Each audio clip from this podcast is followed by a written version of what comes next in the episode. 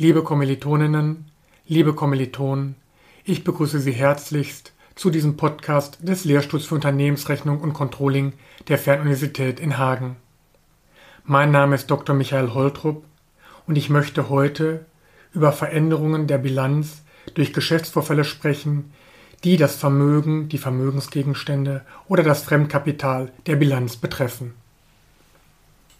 Wir wissen bereits, dass das Vermögen, die Vermögensgegenstände als Aktiva des Unternehmens bezeichnet werden und auf der linken Seite, auf der Aktivseite der Bilanz stehen.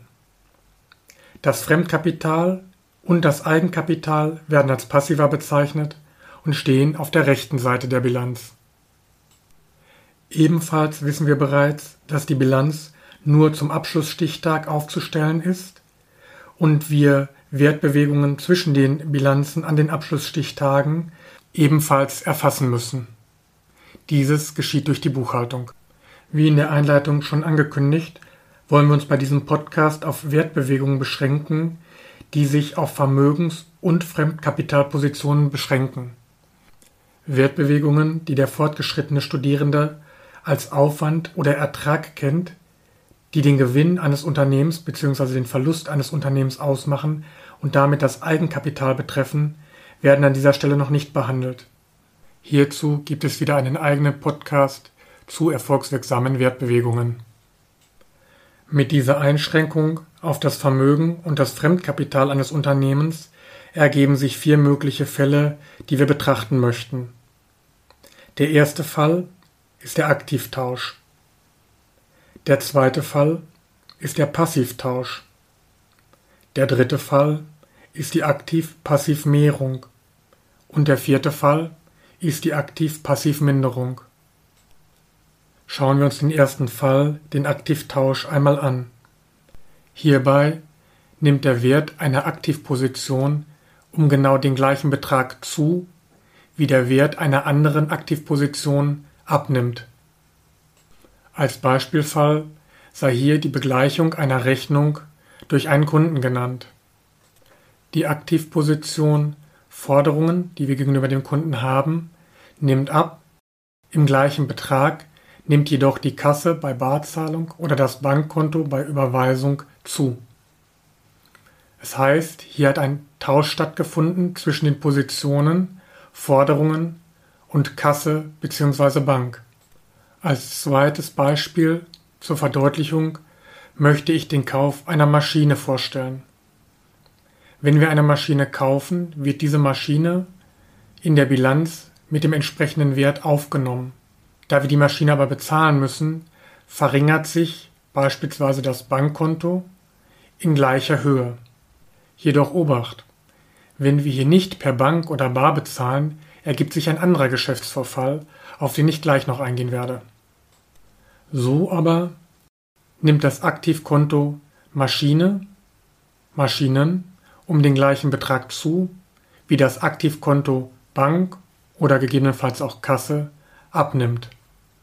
Kommen wir zum zweiten Fall, dem Passivtausch. Der Passivtausch ist im Prinzip analog zum Aktivtausch, nur auf der Passivseite der Bilanz. Das heißt, eine Passivposition nimmt um genau den gleichen Betrag zu, wie eine andere Passivposition abnimmt. Das Ganze wieder an einem Beispiel verdeutlicht.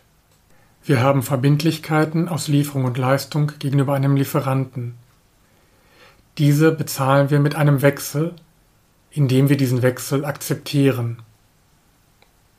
Dadurch verringert sich der Wert der Position Verbindlichkeiten aus Lieferung und Leistung Gleichzeitig erhöht sich der Wert der Position Wechselverbindlichkeiten. Da beim Aktivtausch bzw. beim Passivtausch jeweils eine Position auf der Aktiv- oder Passivseite genau in der Höhe zunimmt, in der eine andere Aktiv- oder Passivposition abnimmt, verändert sich der Gesamtwert auf der Aktiv- oder Passivseite nicht. Das heißt, dass die Bilanzsumme, das heißt die Summe aller Werte auf der Aktivseite und die Summe aller Werte auf der Passivseite sich durch einen Aktiv- oder einen Passivtausch nicht ändert. Der dritte Fall ist die Aktiv-Passiv-Mehrung.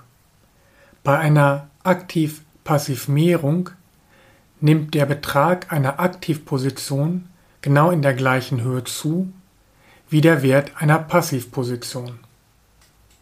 Hierzu wieder ein Beispiel. Wir nehmen einen Kredit bei der Bank auf. Die Bank überweist uns das Geld vom Kredit auf unser Bankkonto. In diesem Fall entsteht eine neue Position, falls wir nicht schon Kredite gegenüber Banken gehabt haben, in der Höhe des Bankkredites auf der Passivseite. Durch die gleichzeitige Auszahlung auf unser Bankkonto erhöht sich aber ebenfalls die Aktivseite, das Konto Bank, um den Kreditbetrag. Das heißt, wir haben eine Zunahme auf der Aktivseite und auch auf der Passivseite in der Höhe des Kreditbetrages. Daher liegt hier eine Aktiv-Passiv-Mehrung vor. Die Aktiv-Passiv-Mehrung ändert im Gegensatz zum Aktiv-Passiv-Tausch die Bilanzsumme. Da wir sowohl auf der Aktivseite als auch auf der Passivseite eine Zunahme haben, erhöht sich auch die gesamte Bilanzsumme um den Betrag der Aktiv-Passiv-Mehrung. In unserem Beispiel nimmt die Bilanzsumme genau um den Betrag zu, den der Kredit hat. An dieser Stelle möchte ich, wie vorhin angekündigt, nochmal auf das Beispiel Kauf einer Maschine eingehen. Kaufen wir eine Maschine nicht durch Banküberweisung oder Barzahlung direkt, passiert Folgendes.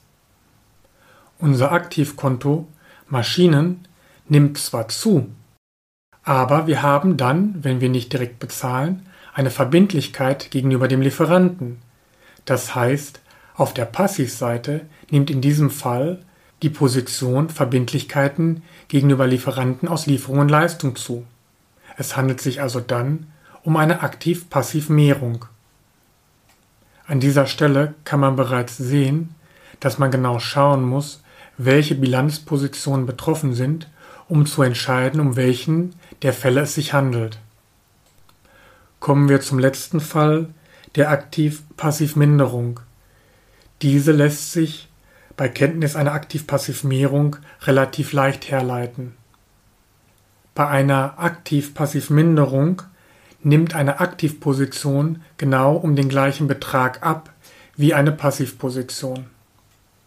Hier nehme ich das Beispiel auf, dass wir die Maschine gekauft, aber nicht direkt bezahlt haben. So haben wir Verbindlichkeiten aus Lieferung und Leistung auf der Passivseite der Bilanz gegenüber dem Lieferanten der Maschine. Wenn wir diese Verbindlichkeiten aber jetzt bezahlen, beispielsweise durch Banküberweisung oder auch durch Barzahlung, passiert Folgendes. Das Aktivkonto, Bank oder Kasse mindert sich um den gleichen Betrag wie die Verbindlichkeiten. Im Resultat haben wir das gleiche Ergebnis, als ob wir die Maschine direkt per Bank oder Kasse gezahlt hätten. In Bezug auf die Bilanzsumme lässt sich bei einer Aktiv-Passiv-Minderung nun leicht herleiten, dass die Bilanzsumme insgesamt abnimmt. Auf der Aktivseite haben wir einen geringeren Betrag dadurch, dass sich das Aktivkonto mindert und auf der Passivseite haben wir ebenfalls in gleicher Höhe einen geringeren Betrag dadurch, dass sich die Passivposition mindert. Insgesamt ergibt sich somit, dass die Bilanzsumme, also die Summe der Werte auf der Aktiv- und Passivseite insgesamt zwar gleich, aber geringer ist. Auch wenn wir Erfolgskonten, die sogenannten Aufwand- und Ertragkonten, bislang noch nicht behandelt haben, für die etwas fortgeschritteneren Studierenden hier noch ein kleiner Hinweis. Indirekt lassen sich auch die Erfolgskonten in diese Systematik einsortieren. Haben wir beispielsweise einen Aufwand durch Mietzahlung, so mindert sich ganz klar das Aktivkonto, beispielsweise Kasse, durch die Zahlung. Es mindert sich aber erstmal kein anderes Bestandskonto. Der Mietaufwand sorgt aber dafür, dass ein Gewinn vermindert bzw. ein Verlust erhöht wird und dadurch auch das Eigenkapitalkonto, was wiederum ein Bestandskonto ist, vermindert wird.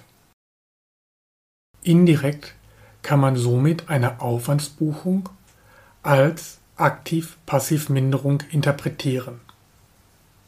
Dieser letzte Fall soll aber diejenigen nicht stören, die erst mit der Buchführung beginnen.